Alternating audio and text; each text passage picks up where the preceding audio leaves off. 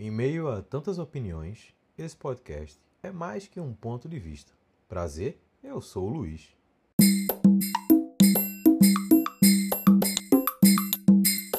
Sabe quando as pessoas falam, ah, são produtos ou serviços? Isso está muito errado. Mas afinal de contas, o que é um serviço? Um serviço, para começar, ele é um produto. Só que ele é um produto não estocável. Então, em vez de a gente falar produtos ou serviços, a gente tem que acostumar a falar em bens e serviços. Isso faz sentido, porque bens refere-se à posse, a você ter algo, a você estocar algo. Já os serviços está baseado no uso. E a usabilidade ela não pode ser estocada, mas ambos são produtos. Então esse é um primeiro aspecto do que diz respeito a serviço. O segundo aspecto é que serviços não são processos. Muitas vezes as pessoas querem é, transformar o serviço numa sequência de atividades. Só que, na verdade, essa sequência de atividades encadeadas, elas suportam um serviço. Logo, um serviço de qualidade, ele é resultado da performance dessas atividades. Então, atividades encadeadas, quando elas são bem executadas, elas suportam um bom serviço, um serviço de qualidade. Da mesma forma, o contrário. O terceiro aspecto é que os serviços digitais, que é a ênfase que a gente vai dar aqui hoje, não se referem apenas aos chamados SaaS, ou seja, softwares como serviço. Existem outros tipos de serviços digitais, mas concordo, esse modelo, que é o modelo SaaS, foi o que ganhou mais força no mercado, muito por refletir parte dos serviços que nós utilizamos no nosso dia a dia. O nosso foco aqui serão nos serviços digitais. Então, para isso, eu comecei a pensar em algumas comparações nas nossas relações com produtos tecnológicos nos anos 2000 e agora em 2020 e algumas coisas pareceram bem engraçadas no primeiro ponto, mas refletem muito aquilo que eu quero conversar hoje sobre serviço. Imagina que em 2000 a gente esperava o lançamento de novas versões dos produtos que a gente, que a gente usava corriqueiramente. Por exemplo, um pacote Office. E quando a Microsoft lançava um novo pacote Office, a gente corria para as lojas e pegava lá aquelas caixinhas super elaboradas com CDs de instalação e levava para casa para instalar esse essa nova versão do pacote Office. Hoje isso não faz o menor sentido, mas a gente da mesma forma aguarda a atualização do Microsoft 365 para atualizar o nosso serviço em nuvem da Microsoft com todos os serviços de edição de texto, planilhas, apresentações e tudo aquilo que a gente 20 anos atrás pegava nas prateleiras. Um segundo ponto que me chamou a atenção nessa comparação foi a quantidade de CDs, por exemplo, que a gente tinha nos anos 2000 acumuladas em casa. Quantas, quantos CDs arranhados, deixando nossas bandas e os músicos e músicas gagos, além de várias caixinhas sem nenhum CD dentro. Já hoje isso não faz muito sentido quando a gente pode simplesmente pagar para ter acesso a todas essas músicas e muitas outras no Spotify, por exemplo. E uma terceira coisa que me chamou a atenção, me fez lembrar desse momento 2000-2020, era a nossa espera por aquelas revistas de jogos que vinham um CD dentro com algum jogo clássico. E eu lembro da revista que veio com Age of Empires 2 que é sensacional. Se você nunca jogou, jogue, que vale muito a pena. Já hoje, isso também não faz sentido quando você tem o Steam e você pode jogar tanto Age quanto qualquer outro jogo online por streaming é, com seus amigos. E aí essas, esses três exemplos eles são muito bons para a gente refletir um pouco sobre o que mudou Percebe, os três exemplos iniciais envolviam a posse de algum produto físico para que com isso a gente tivesse acesso aos nossos produtos tecnológicos. Então era o CD do pacote Office, era o CD da banda e era o CD do jogo. Os CDs eram bens físicos. Eu lembro que se você perdesse um CD de um jogo, que vinha mais de um CD, acabou o jogo. Você não tinha mais como jogar. Já hoje, essa ideia ou essa necessidade de ter o CD para poder jogar não faz sentido algum, porque você não precisa ter para jogar, você simplesmente precisa acessar e jogar. Então a ideia do bem foi substituída pelo serviço. A ideia da posse foi substituída pelo uso. E essa é uma base fundamental, são exemplos muito claros dessa mudança de um mercado tecnológico que saiu dos bens para um mercado digital que se tornou um mercado de serviços. Uma das maiores mudanças no consumo dos produtos tecnológicos é fruto da economia digital. Ao invés de a gente adquirir dezenas daquilo que a gente chamava de produto de prateleira, por que não pagar pelo acesso contínuo a soluções digitais? Quando o acesso dinâmico às soluções se torna mais interessante do que a posse estática de produtos, a visão de software como serviço se consolida no mercado. Mas será que a partir de agora tudo que a gente consome pode se tornar um serviço? Não sei. Mas se isso for possível, vai ser através de um cenário digital cada vez mais conectado e cada vez mais próximo às nossas necessidades de consumo.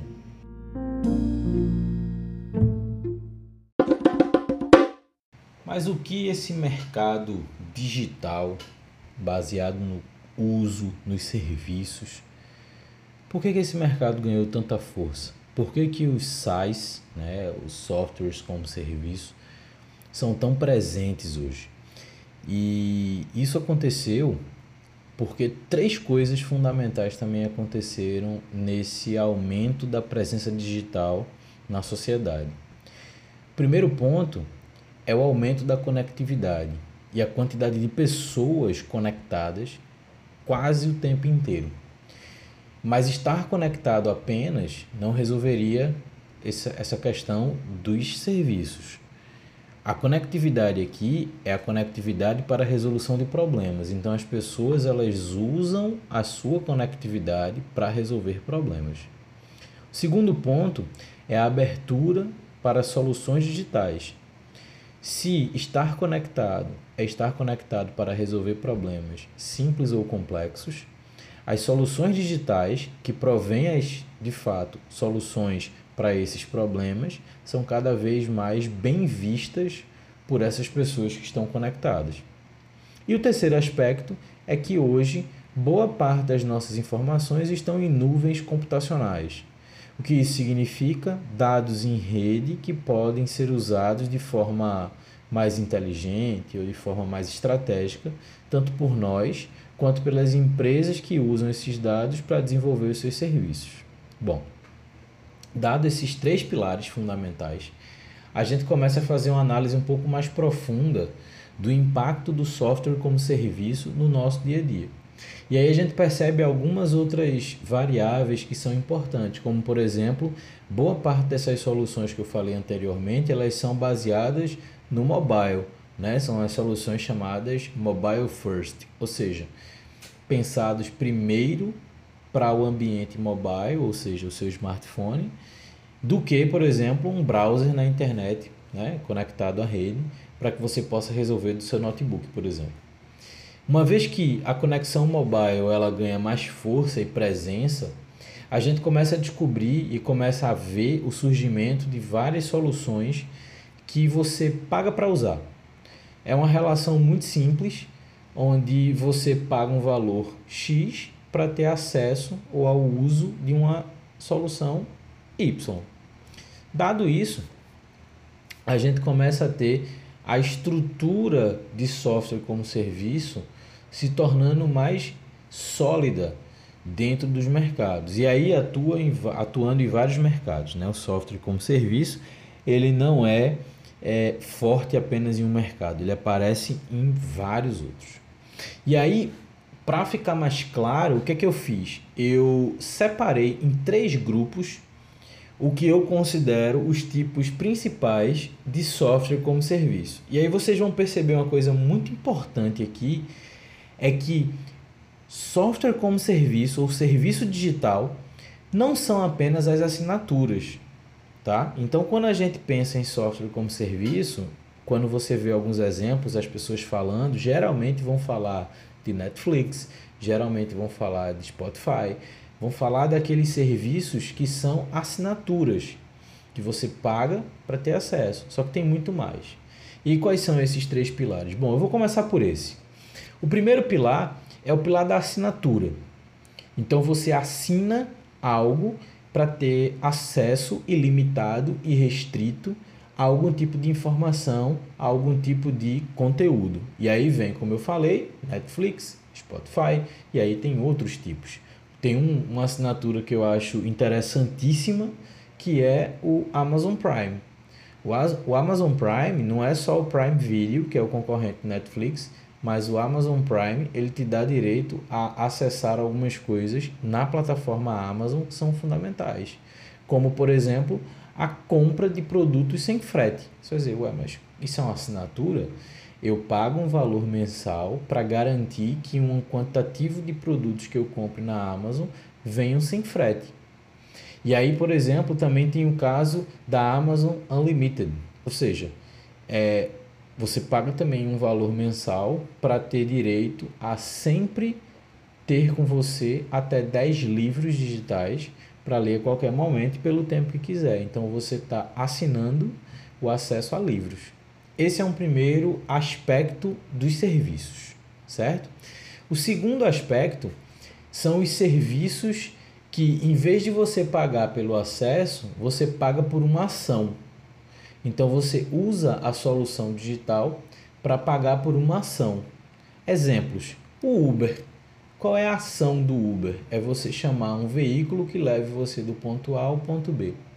Outro exemplo, o Airbnb.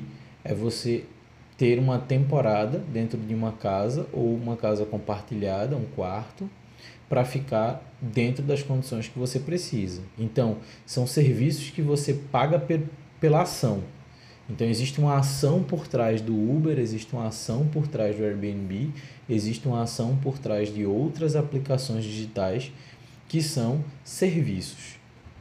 E o terceiro aspecto que esse é muito utilizado, principalmente por quem trabalha com tecnologia, mas não só, quem trabalha com criação, quem trabalha com gestão de uma forma geral, que são os serviços digitais que provêm suporte a atividades profissionais.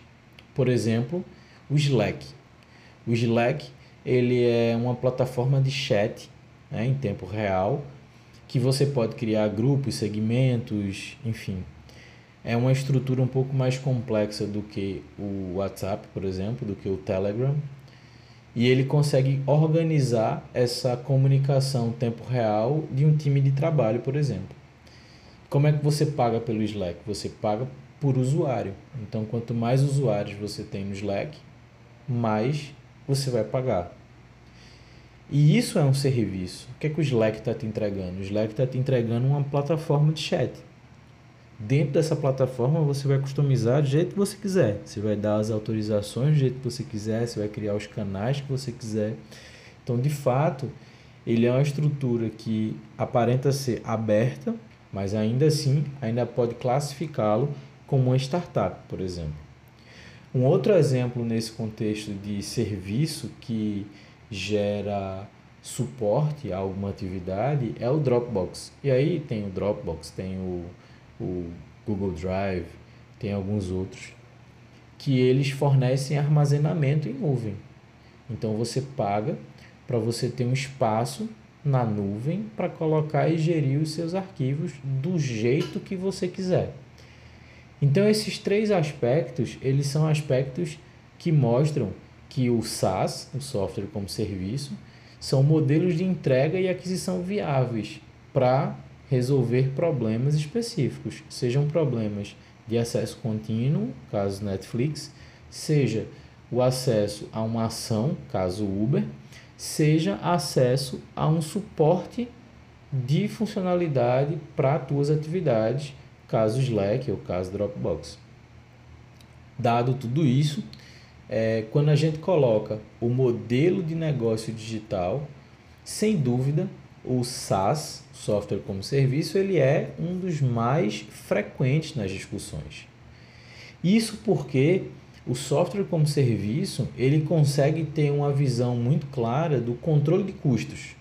Então, se você consegue ter um controle de custos mais efetivo, você trabalha para aumentar o volume de receita, logo, no universo das startups, a gente caminha no, no universo ideal, que é o universo do crescimento exponencial, onde a velocidade de crescimento de receita é maior do que a velocidade de crescimento de custos. Para terminar, eu trago uma discussão que é: será que serviços digitais são apenas serviços de software? E eu achei três exemplos que são interessantíssimos, que podem ilustrar que os serviços na era digital eles podem transpassar a, o contexto do software. O primeiro exemplo é o exemplo da Zipcar. A Zipcar ela entendeu que você não precisa comprar um carro necessariamente para se deslocar pela cidade. Você precisa sim ter um carro disponível para você se deslocar pela cidade. E nesse caso, vale ressaltar que eu não estou considerando o caso do Uber. Eu estou considerando o fato de você de fato dirigir o seu carro do ponto A ao ponto B. O que a Zipcar fez? A Zipcar disponibilizou vários carros compartilhados pela cidade, entendendo que você não precisa ter um carro apenas seu. E aí, vamos supor que você todos os dias sai de casa e vai para o trabalho, desce, chega na rua, encontra um carro da Zipcar, você pega seu celular, destrava a porta dele pelo celular, entra, dirige até o seu escritório, chega lá, desce do Zipcar no estacionamento que é permitido, fecha o carro, trava com seu celular e automaticamente ele vai gerar uma fatura de quanto você vai pagar. Dirigir um carro pode ser um serviço. O carro em si pode ser um serviço. O segundo exemplo que eu trago é um exemplo que a Apple fez há alguns anos com o iPhone. E aí a questão é: você também gosta de ter a última versão do iPhone todos os anos com você? Não se incomode, mais pessoas também gostam. E a Apple, olhando para isso, ela fez uma releitura daquele leasing, que é uma prática comum de consumo de produtos nos Estados Unidos, já que não tem muito aquela questão do parcelado. O leasing serve para parcelar uma compra. E eles transformaram o leasing num serviço cujo, cujo produto que estava sendo entregue era o iPhone. Então, em vez de você comprar um iPhone, você pagava uma mensalidade e todos os anos você teria o modelo atual do smartphone na sua mão. Sempre. Além de recebê-lo na pré-venda, ter um atendimento diferenciado, isso mostra que o seu aparelho de celular também pode ser um serviço. Você não precisa ter a posse de um celular, você precisa apenas pagar para ter um acesso ao dispositivo. Por fim, um exemplo nacional que eu gosto muito da provocação e eu acho que reflete muito algumas necessidades atuais, que é a house. A house, ela é uma solução que você pode alugar apartamentos dentro das suas condições financeiras, mas mais do que isso, sem as burocracias do aluguel. Ou seja, se você quiser passar seis meses morando em Recife, você pode alugar um apartamento na house, passa seis meses em Recife, depois você quer passar três meses em São Paulo. Você pega, dado o mesmo contrato de mensalidade que você tem com a House, você pode achar um apartamento em São Paulo e simplesmente mudar no outro dia. E a burocracia com o contrato com aquele apartamento de Recife? Sem nenhum problema. As, as burocracias elas são feitas do proprietário com a house. A house com você, ela está transformando os apartamentos em serviços. Então você tem casa como serviço. Esses três exemplos eu acho interessantes porque eles passam um pouco daquele universo de ser software como serviço apenas software. Na verdade, serviços digitais eles extravasam muito mais do que isso. E essa visão geral, esse overview de serviços, vai embasar muito do que a gente vai conversar ainda essa semana. Então, caso você ainda não me siga no Instagram, vai lá, feed.do.luiz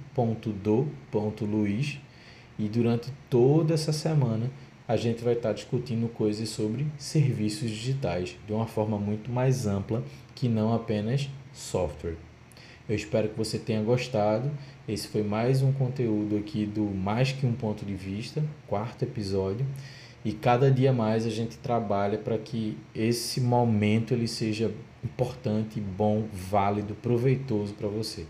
Obrigado e até a semana que vem.